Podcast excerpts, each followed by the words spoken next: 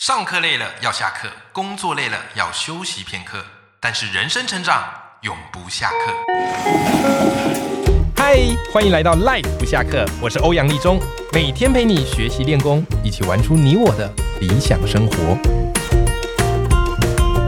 Hello，各位听众朋友，大家好，我是欧阳立中，欢迎收听 Life 不下课，每天一集不下课，边休息你上进，累积你的复利成长。好，我们今天斜杠通这个邀请到的是伟爸，好，他最近出了一本书，叫做《在交易的路上与自己相遇》。这本书我觉得它非常特别的地方是，谈投资理财书大部分是琢磨在技术面，对不对？好，教你怎么挑股票，好，教你怎么看损益，对不对？可是伟爸很特别哦，这个跟他职涯有关，因为他是念心理出身，好，在军中当辅导长，对投资呢有浓厚的兴趣。你如果听上一集节目，就完全知道他为什么会走上这条路。所以他在这本书呢，跟我们分享的是，哎，你在做交易的时候，很多时候你的心理跟情绪是如何干扰你的决策。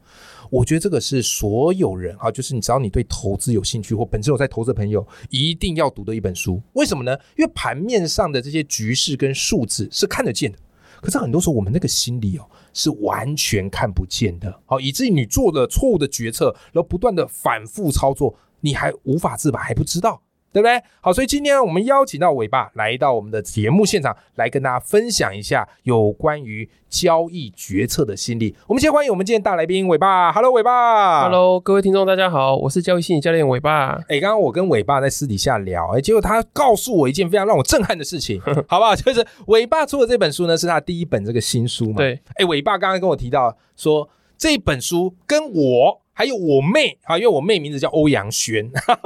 说，哎，这本书呢，他会出这本书，他会开始写作，跟我和我妹是有很大渊源的。哎，我很好奇，来跟我们分享一下。好，就是因为那时候呃有看到欧阳轩学姐她在对呃脸书上分啊，享、我先跟大家补充一下，因为我妹也是在军中任职。对哎，OK，好，所以呃，伟爸你跟我妹等于是呃学姐学弟的关系，对，对不对？就是我那时候刚好看到这个学姐在脸书上分享文章，然后我记得她那时候好像已经写了大概一百天左右，嗯就是每天更新。对，那我因为她写的东西是我们当辅导长的一些呃在一些生活的事情跟心路历程，嗯，那我看了之后就觉得蛮感动的，嗯然后我就哎、跟自己说啊、我也要学这个学姐一样，就是。嗯去每天写。就是我我平常虽然也有在脸书上分享，可是嗯我没有每天写，嗯，所以我就觉得说，好像要呃养成这个每天写的习惯。我跟你讲，我们欧阳家个性都这样，就是决定一件事情嘞，就会给他坚持到底。对，所以我妹一决定要写作，她就坚持到底。我在军中也是，哦，她一坚持要什么慢跑，哦，就整天在那边练，所以我都很佩服她，她那个意志力比我还坚韧呐、对，所以你后来就开始写作，对我因为那时候看了学姐写的大概一百一百天左右嘛，所以我对那时候想说，好，我也不能输学姐，我至少要写个两百天哇，。你不简单，你还 follow 她一百天的文章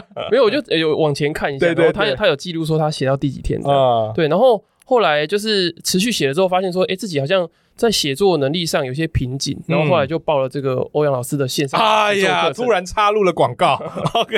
好，所以后来你有参加我的那个豹文写作的线上课。对对对， OK，然后后来参加了这个课程之后，诶就呃原本有一些呃在这个写作上有一些困难，然后嗯就、呃后来就看了这个课程之后，印象有两个蛮深刻的，来一个来是跟我这们个分享一下那。个 SCQA 的这个架构嘛。哦，你说对那个金字塔架构，对对对，就是嗯说要有一个情境，然后冲突啊，然后那个理论跟这个回答这样子。所以我发现你的书里其实很有在活用这个 SCQA。，对对对就是我觉得看的时候觉得非常的生活化，对然后你举那些案例，也就是我非常有共鸣的。对对对，好不好？所以各位听众朋友要知道写作 SCQA 的理论。好，豹文写作课以下报名链 接。OK 啊，然后所以第一个是 SCQA 这样的一个写作方式，那第二个呢？第二个是欧阳老师那时候有建议说，呃，新手要做什么样的文章的分配嘛？哦对，因为我有点像资产分配，对对对对，因为其实这就有点像是投资，就是你要去分配，对你不能说都压在这个风险比较高的对。就例如说你假设你每天都想写报文，嗯，那你就会写得很挫折。对，没错对，所以我那时候就诶看欧阳老师说，呃，几天要写这个什么心情的抒发文章，对嗯然后几天写阅读心得这样子，然后几天写这种诶感觉好像呃有可能成为报文的这种文章这样因子。为很怕你没有灵感。我觉得写作最大麻烦就是很多人突然没灵感，就觉得自己不会写。对但有时候不是，而是你那个东西写来写去就那些啊没，错，对不对？所以你必须要不断的去穿插。对，然后后来你就是开粉砖，然后开始写嘛，对，对不对？你的粉砖名称叫什么？一其实一开始的时候是叫做这个伟爸的心理厨房，因为那时候我还在请育婴假，我那时候还没有正式的退伍，所以嗯我那时候一开始是叫心理厨房，因为我们家是我在煮饭，然后哦我我很喜欢吃东西，所以对，所以我那时候是叫心理厨房，然后是分享一些就是呃旅游美食的心对得，或是一些呃自己的一些心理或是生活上的心得这样。是然后后来就是呃，等我真的确定退伍之后呢，我就转成我最想要做的这个呃交易心理的粉丝专业，嗯然后就做尾巴的呃，那时候一开始是叫做心理财富足迹，嗯对，可是后来就觉得说，哎，这样子好像没有办法聚焦在某个概念上，嗯，所以我后来就变成是这个尾巴的呃交易心理辅导师，本专改了好几次名字，对对对，就慢慢调整，对，啊，所以没有说一次到位的。那你这样写多久之后出版社找你出书？我那时候一开始我看到学姐在写的时候，我在嗯育婴假的时候大概写了半年的时间，嗯，然后后来退伍之后呢，我大概持续写了大概三个月左右，就有获得这个出版社的邀约要出书哎，。你这样算很厉害，嗯，因为你持续写了，但你前面累积了半年了，对，后来又三个月，等于是八个多月，对对对，对不对？然后出版社邀请书，你这样算非常快的。嗯但因为伟爸他懂得去找资源，嗯他懂得去找一个范本，好找一个要去学习的人，好，所以你会发现他的进化就非常非常快。所以这本书就是伟爸第一本书，我觉得非常非常的好看。那伟爸其实你在这里面书里讲了很多，有一些我们在做交易时很容易产生的心理决策错误。好，比方来讲哈，就是你在书里提到一个投资人最常见的错误，叫什么嘞？叫做认知偏误哦，我相信我们听众朋友多多少少有听过这个词，哎，可是很少人把这个词弄懂过。对，好，来来，伟爸跟我们分享一下什么叫做认知偏误。认知偏误呢，它其实是所有这个呃思考错误，或是说思考的偏差的一个集合的名词。嗯然后它其实有分成很多种，嗯那我呃这边介绍三个。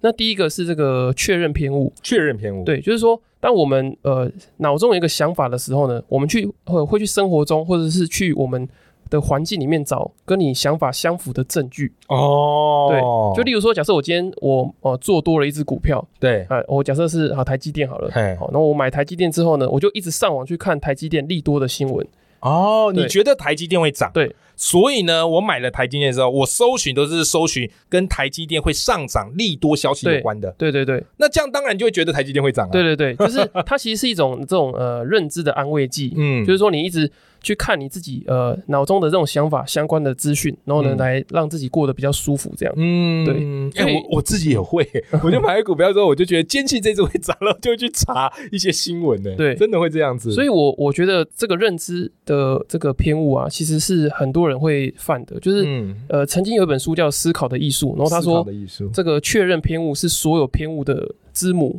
嗯就是说所有的偏误里面都是从 这个确认确偏误认偏去误发展出来的。嗯，。对那我们有没有什么办法去克服这个确认偏误啊？我从这个投资交易的情境里面来说的话，好啊我觉得主要有两个。嗯，第一个就是呢，你要去找这个否证的 资讯，什么叫否证的？就是说你要去找，就是当你要做多的时候，就是你嗯要买进的时候，你要先去看有没有负面的消息。你两面都要看，对对不对？好，假如以刚刚台积电的例子，就是你认为台积电会涨，对然后你买了之后，其实你也要去查一些台积电有可能会对跌它的不利看空好的的消。息，哦，那查到之后呢？就是你再去做一个理性的评估，这样。是是是对是是，哎、这个蛮需要勇气耶，哎因为对你刚买就要马上去查 对这个不太看好的消息。，对对，哦，这个的确是需要勇气的对。 OK，那第二个呢？第二个就是要从你的这个交易对手的方向去做思考，什么是交易对手？就是说，假设你今天呃你在做一个股票的交易的时候，嗯呃，像投资你是你买进的时候就会有人卖出嘛，所以卖家对我来讲就是交易对手。对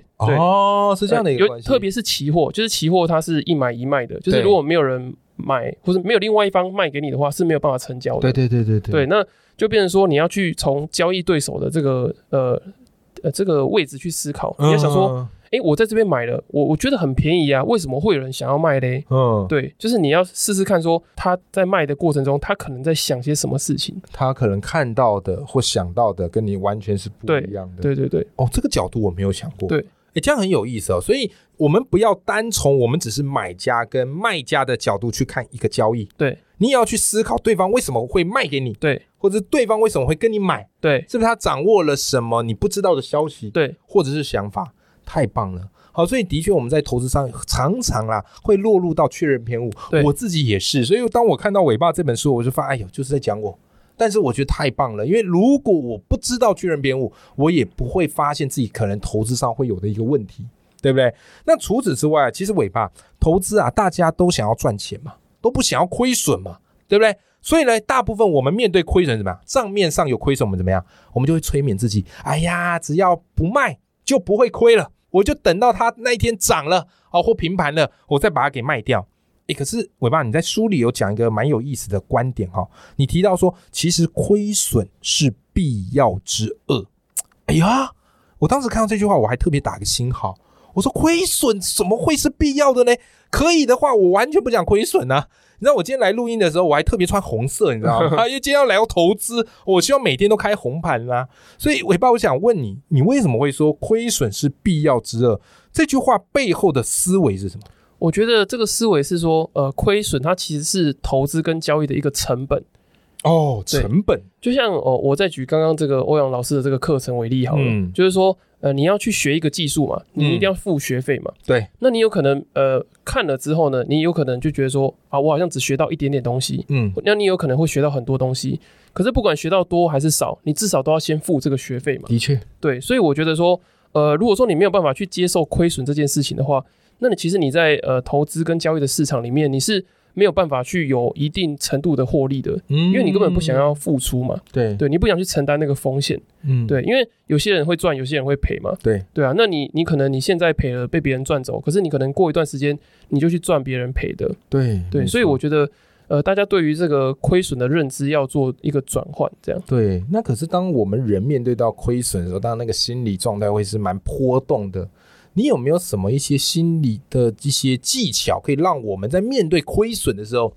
不会操之过急，或是稍微平复一点？呃，我自己还蛮喜欢用的是一个这个认知行为的一个，它里面对有一个技巧叫做呃系统减敏感法，系统减敏感法，对哎呦，它大概是怎么样子？就是是说呢，呃，你一开始在亏损的时候，你会有一个嗯你受不了的亏损的范围。哎对，假设说你可能一个月呃你的薪水是四万块，嗯，你可能一天亏个四千块你就受不了了。哦，你就会想说，哎呀，我怎么一天亏掉我一呃十分之一的薪水？对对对，所以就变成说，你就要把你这个交易的部位，然后把它降低一点，可能降低到两千块，然后啊你受得了了。嗯那当你受得了一阵子之后呢，你再把它调到呃部位变多一点，然后变成说你一天可能最多可以亏三千块。嗯，对哎这个方法很棒哎，对，就是说你会呃逐渐的去适应这种呃不舒服的感觉。嗯，嗯，对，这是可以。可以去呃强化的。哎、这一招大家我觉得要学起来，真的。有时候你懂得一些心理学的技巧，它可以帮助你避免做出很多错误的决策，对对不对？然后尾巴，其实你在书里哈，呃，也有提到一个概念，我觉得也蛮有意思，因为你自己现在就是算是对投资很有研究，然后也会帮助大家去辅导大家一些投资心理。那我相信你一定很常遇到一些问题，就大家都想直接问你说：“哎呀，尾巴，这只股票能不能买？”对哎，这个股票现在能不能卖？嗯对不对？都是想问这个，大家对心理研究不见得那么想知道，没错大家比较想知道要买哪一只比较重要，对对不对？那这时候呢，你在书里有做一个很传神的比喻，我很喜欢，就是我们都想听这些报名牌，对等于说这个名牌就像是海妖的歌声。那我想问你的是，为什么我们在投资的时候不要老想着听别人的名牌呢？我这边先讲一下为什么是这个海妖的歌哎，声。对对，我觉得那典故好棒哦。就是他呃是以前的一个神话嘛，他对说呃就是有一群水手，然后他经过一个叫做墨西纳的海峡，嗯然后那里有一个叫做赛莲的海妖，嗯，然后他就会唱很好听的歌声，然后吸引这些水手，然后往他的地方开，然后呢他就会他那边就是礁石，对。然后这些水手他就会呃沉船这样子，哦，对，这应该算希腊神话。嗯好像是，然后然后就有一个叫做这个奥德修斯的这个英雄，嗯，嗯他就叫他的水手把他绑起来，绑在这个船桅上面，嗯，把然后就奥德修斯绑起来，对，然后呢、哦也把他耳朵捂起来，哦，然后让他不要听到这个海妖的歌声，然后就算听到了，他被绑起来，他也不能行动，嗯所以他后来就顺利的度过这个这个那个水域，这样、哦，对，所以我觉得，我觉得大家想要求名牌，其实跟这个海妖的歌声是很像的，啊，这比喻很棒。对，就是呃，我觉得主要有三个点啊，第一，一个就是如果说你听名牌的话，你自己不用负责任，对，对反正错了就是，哎呀，那个朋友害我。对，哦欧阳老师跟我讲的，对，欧阳老师跟我讲的，你去找他。 对对对对对，所以我我觉得第一个就是不用负责任，那第二个是。大家都想省去这个学习跟痛苦的成本， 没错，没错，对对没对，错就像是可能欧阳老师，很多人会跟你说，呃、老师，我想写作变得很厉害，然后我想变一个很有名的粉丝专业，对可是他可能他只想跟你呃，你跟他分享一个好像是呃，掂一下，然后就可以变成是一个很厉害的豹纹写手这样。哦，就是给他一个真理，然后当然一学就他就独步武对林对了，对哦，可不可能啊？对，可是这些其实都是呃，你靠很多的时间、很多的这个心力去一直写、一直写，呃，是丢掉很多这个不好的文章，是，然后留下一些好的这样。的确，的确，对的确，OK。好，所以你这样就可以理解啊，就是为什么不要去跟人家问名牌。对其实我觉得换一个角度来讲，就是你跟人家问名牌，这是一种对自己的不负责任。对，而且我觉得大家也想要，就像第三个我想讲的，就是嗯大家想追求一个控制感跟安全感。没错，对，可是呃，说真的，就是就像我们在写文章啊，我们也没有办法控制说这篇文章写下去就会红。嗯对可是我们能够控制，就是我们固定去写，嗯或者是我们去学一些写文章的方法，或者是阅读一些内嗯容，然后来增加我们的这个实力。这样，所以我觉得可以，你一定要去控制可以控制的，可是呢，呢，不能控制的，像名牌这种的，你就不要一直去追求这样。对对对对对，我觉得太有太有道理了。所以你看，我们今天这集聊的话题非常有趣。我们今天这一集聊的话题都是围绕在我们在做投资的时候最常见的一些错误。对啊，只要你有在投资，你一定也曾经有这些错误哦。但是呢，诶，身为一个慢慢慢慢成熟的投资者，你就会意识到这个错误是源自于哪里。嗯对不对？然后下次呢，避开或者是提醒自己。那我们今天邀请到的来宾是伟爸啊，那他最近出了这本书，叫做《在交易的路上与自己相遇》，这个书名取得非常的浪漫。啊，那他其实聊的呢是投资交易的心理决策，我觉得对大家来讲是非常非常好看的书。那我也会把这本书的书籍链接放在我们的节目的资讯栏。啊好，如果你喜欢，我们一起来支持伟爸的好书。今天非常谢谢伟爸来到我们节目现场。好，谢谢大家，好，我们跟听众朋友说拜拜。拜拜。